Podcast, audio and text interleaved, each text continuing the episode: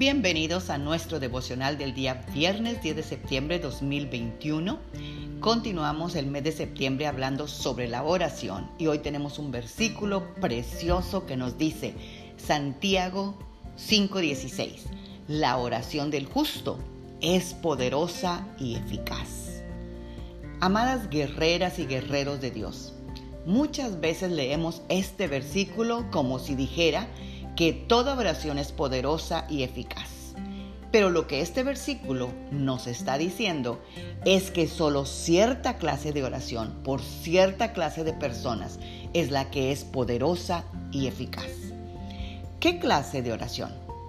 Toda aquella que está de acuerdo con la voluntad del Padre. Primera de Juan 5, 14 al 15 dice, y esta es la confianza que tenemos en Él.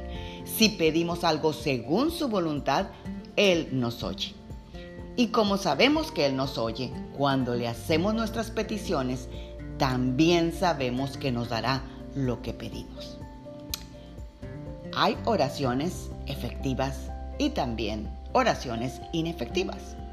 ¿Y cómo vamos a poder diferenciar entre la oración efectiva y la inefectiva? Bueno, Santiago 5, 16 y 17 responden la pregunta usando la vida del profeta Elías como un ejemplo de una oración efectiva. Porque dice la palabra que cuando Elías oró para que no lloviera, no llovió sobre la tierra por tres años y medio.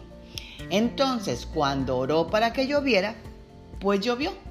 Aquí se ve claramente que una oración efectiva es la oración que recibe respuesta. Entonces, la inefectiva Dirás, bueno, él es el profeta Elías. Mi oración no puede ser tan efectiva como la de él. Pero mira lo que dice la palabra sobre el profeta Elías. Dice que él era en todo igual a nosotros. Pero le pidió a Dios con mucha confianza, o sea, con fe en él.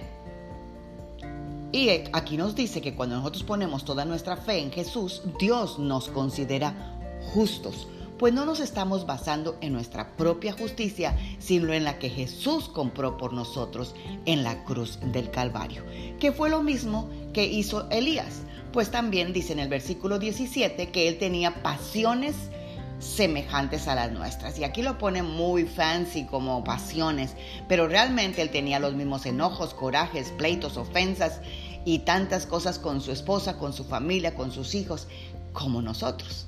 Pero él no se basó en su justicia, sino en la justicia de Dios. Y Romanos 3:25 dice, pues Dios ofreció a Jesús como el sacrificio por el pecado. Las personas son declaradas justas a los ojos de Dios cuando creen que Jesús sacrificó su vida al derramar su sangre en la cruz. Elías no era en sí mismo justo, pero él estaba basando su propia justicia o conducta de vida en él, sino en el único que ha sido justo y que ha habido sobre la tierra y el que dio la vida por todos los injustos, los pecadores, para que por la fe obtuviéramos su justicia al ser llamados justos. Bendito sea el Padre Celestial. Somos justos y la oración eficaz del justo puede mucho. Oremos esta mañana. Yo no sé qué se te ha dificultado a ti orar. No sé en qué te has detenido porque te crees que no Dios no te va a oír, por tu conducta, por el pleito que tuviste ayer. Pero aquí nos dice la palabra que cuando ponemos nuestra fe y nuestra confianza en el único justo, en el único verdadero, en el único que es digno de que a Él se le pueda escuchar, es a Jesús. Porque cuando hacemos la oración en el nombre de Jesús, es como si Jesús mismo la hiciera y Dios no le va a negar a su Hijo ninguna petición. Así que yo te animo para que esta mañana cualquier oración que tú tengas pendiente, hoy lo hagas con la confianza que no va a ser en tu justicia, sino en la justicia de Dios.